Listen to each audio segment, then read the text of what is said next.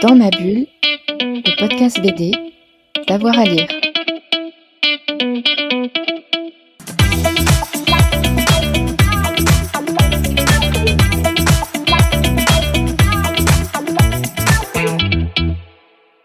Bonjour à toutes et à tous et bienvenue dans ce nouvel épisode de Dans ma bulle, votre podcast 100% BD avec avoir à lire. J'ai le plaisir de vous proposer aujourd'hui une interview de Valérie Mangin réalisée aux dernières Utopiales. On lui doit Le Fléau des Dieux, Petit Miracle, Rayon pour Sidar, Le Club des Prédateurs, Inhumain, mais aussi le 40e tome de la série Alix. Elle avait déjà imaginé un Alix un petit peu plus vieux dans la série euh, Alix Sénator. La voici aux commandes du Alix d'origine en quelque sorte. Comment on se frotte à un tel mythe, c'était l'objet de notre discussion début novembre. Et voilà, on est parti. On est avec euh, Valérie Mangin. Bonjour. Bonjour à tous. Alors, je voudrais qu'on reparle euh, peut-être d'abord euh, d'Alix, puisqu'il y a une nouveauté en, novembre.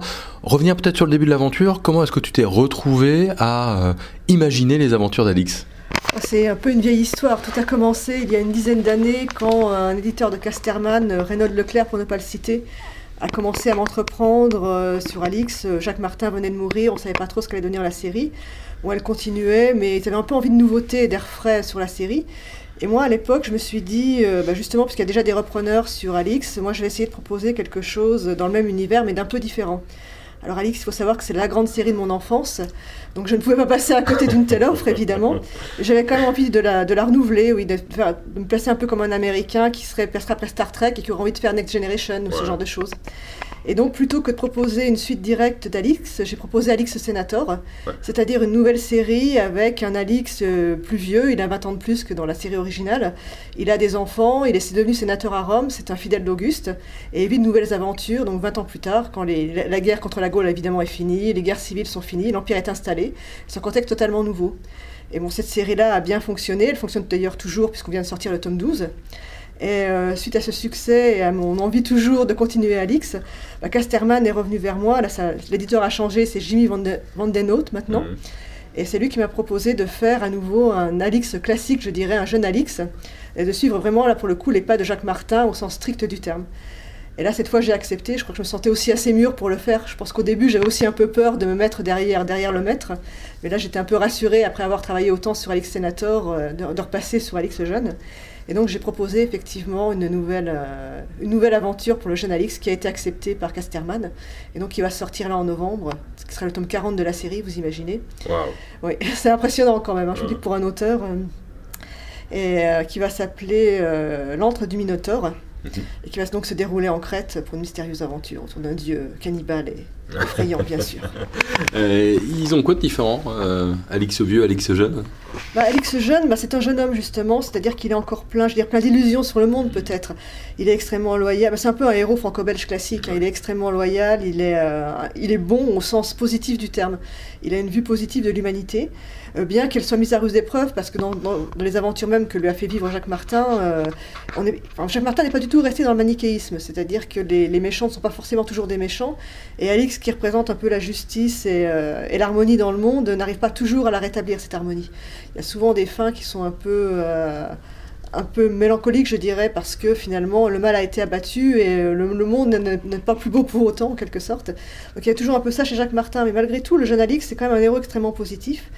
Et le mien, euh, bah, mon Alix Sénateur est un peu revenu de cette positivité, justement, parce qu'il a vécu énormément de choses dramatiques. Euh, en 20 ans, il y a eu notamment les guerres civiles à Rome qui ont été extrêmement violentes. Euh, on sait que par exemple Cicéron, après sa mort, a été décapité et ses mains clouées aux portes du, Sénat. Donc il y a eu beaucoup d'atrocités. Bon, je ne vais pas tout, raconter évidemment, mais Alix avait, vécu ça aux premières loges. Il a vu l'assassinat de César, par exemple, dont il était très proche aussi. Et tout ça l'a marqué, donc il ne peut plus être aussi positif qu'il l'était à l'âge adulte. Hmm. En plus, il a, il a eu des enfants, il a eu une vie sentimentale donc, euh, qui, est, qui est l'objet de, de spoilers, dans, enfin de, de, secrets, de secrets dans la série, donc que je ne vais pas révéler, mais en tout cas qui a été assez dramatique aussi. Et tout ça l'a marqué, donc il a pris un peu de recul par rapport, euh, par rapport aux événements. Il est devenu plus sage en quelque sorte hmm. et plus, euh, bah, plus mûr tout simplement. Quoi. Ouais. C'est, tu, tu l'as dit, c'est la série de ton enfance. Comment est-ce qu'on prend le personnage de quelqu'un d'autre pour lui faire vivre deux aventures? Est-ce qu'il y a un poids, une pression? Est-ce que tu l'avais tellement lu qu'il euh, y a des choses qui semblaient cohérentes euh, et, logiques? Comment on fait pour se mettre dans les chaussons de l'imaginaire d'un autre? C'est c'est très compliqué justement. euh, bah, c'est une des choses qui m'a fait hésiter à reprendre, à reprendre cette série au départ. Et c'est vrai que d'autant plus quand c'est une série culte pour soi, on a l'impression que qu'on risque de tout gâcher finalement, que les, tous les bons souvenirs qu'on a vont être perdus. Et qu'en plus, si on fait un mauvais album, bah, on va détruire cette, cette série qu'on trouvait magnifique. Donc évidemment, la pression est, est extrême.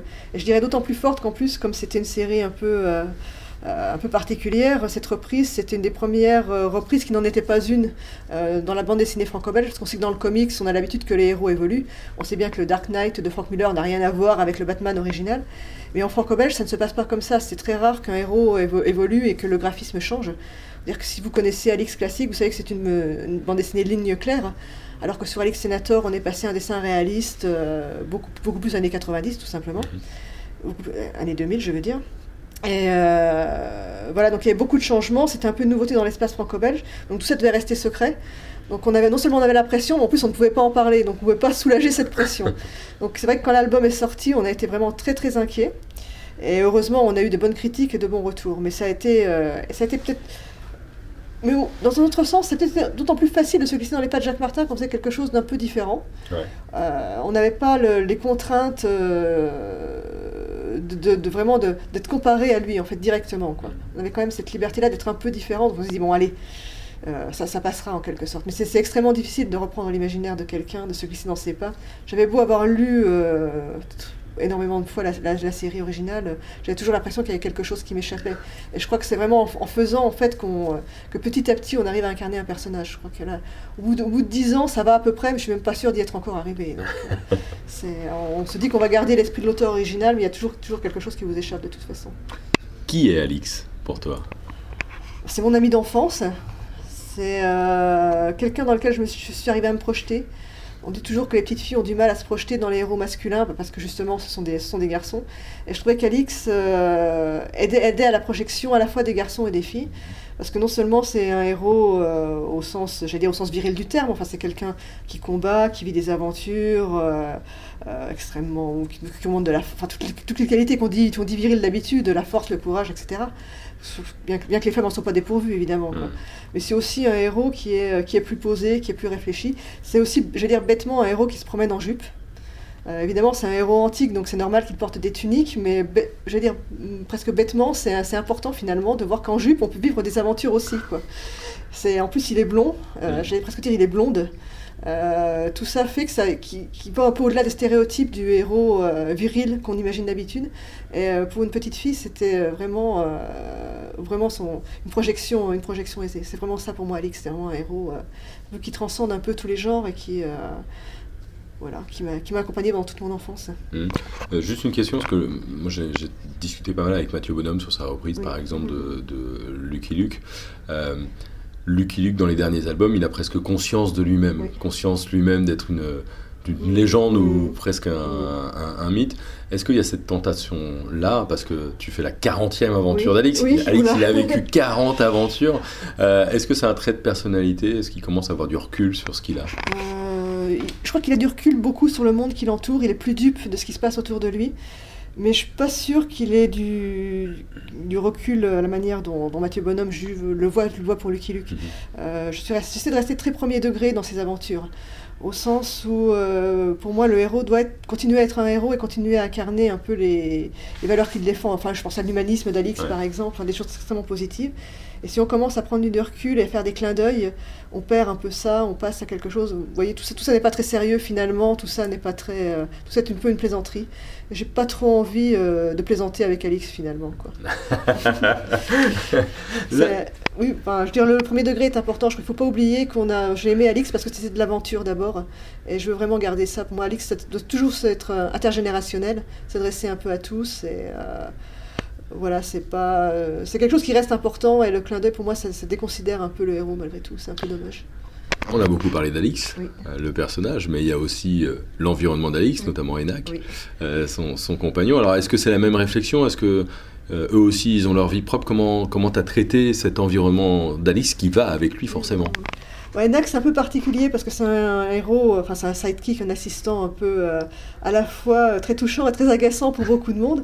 J'ai essayé de garder ça, c'est-à-dire qu'il reste, il reste un peu le héros maladroit qui emmène Alix dans des aventures pas possibles, qui, dans Alix se passerait bien, qui complique un peu tout. Et c'est ça qui le rend amusant aussi. Mais ce que j'aime chez Enac, c'est que c'est vraiment un héros adolescent. En fait, il est un peu, euh, il est un peu agaçant comme un adolescent. Quoi. Ça, ça c'est très amusant. Surtout de le mettre dans des, dans des aventures euh, qui demanderaient au contraire d'être très sérieux, très réfléchi, de prendre de bonnes décisions, de monter des stratégies. Lui, il s'inquiète pas de tout ça. Il y va, il fait ses bêtises. Et puis, euh, donc c'est très amusant. Mais gérer l'environnement d'Alix, oui, c'est assez compliqué parce qu'à la fois, il faut le respecter, lui apporter de la nouveauté. Sinon, ça n'aurait pas d'intérêt. Et euh, j'essaie toujours de mettre de nouveaux personnages à côté d'Alix. Là, par exemple, un jeune homme crétois qui va euh, l'entraîner justement lui aussi dans cette, dans cette aventure. Et euh, ce qui y a d'amusant là, c'est que ce, ce garçon de Calion qui va entraîner Alix dans son, dans son aventure avec le Minotaure, euh, va, euh, va revenir dans Alix Sénator, donc 20 ans après. Dans, dans C'est-à-dire que le, tome 40 d'Alix Classique sera le début de l'aventure qui se terminera dans le tome 13 d'Alix Sénator. Donc on, on, voit deux Calions euh, jeunes dans Alix Classique et deux Calions adultes lui aussi dans Alix Sénator.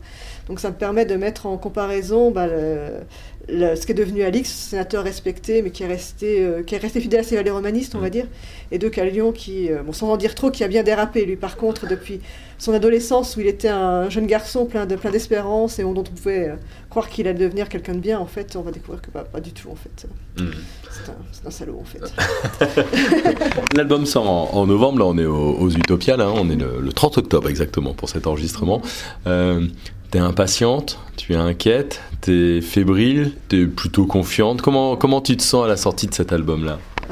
Je me sens plutôt confiante parce que bon, voilà, je suis sur Sénateur depuis longtemps, c'est un univers que je connais beaucoup. Je fais aussi énormément confiance aux dessinateurs pour bien incarner Alix. Et, euh, en fait, on a déjà montré quelques images, j'allais dire aux gardiens du temple, qui nous ont, qui nous ont. Donc ça, ça m'a, ça m'a rassuré. Je n'ai, je n'ai pas eu cette pression comme pour Sénateur où tout devait rester caché jusqu'au bout. Là, on a pu quand même montrer à des gens. Je n'ai pas prendre des conseils, avoir des avis. Donc ça, ça c'est très rassurant.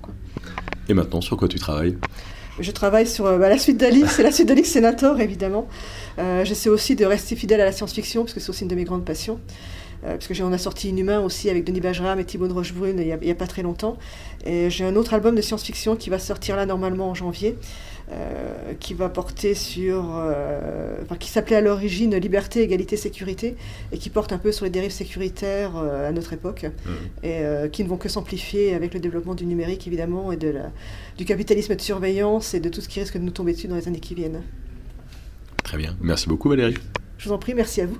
Voilà, dans ma bulle, c'est terminé pour euh, aujourd'hui. N'hésitez pas à vous abonner pour avoir une petite notification à chaque nouvel épisode, et on en a souvent en ce moment. Et puis, si vous avez aimé cette Alix-là, n'hésitez pas à liker, à partager ou euh, simplement à laisser un petit commentaire. Allez, bonne BD à tout le monde. Dans ma bulle, le podcast BD, d'avoir à lire.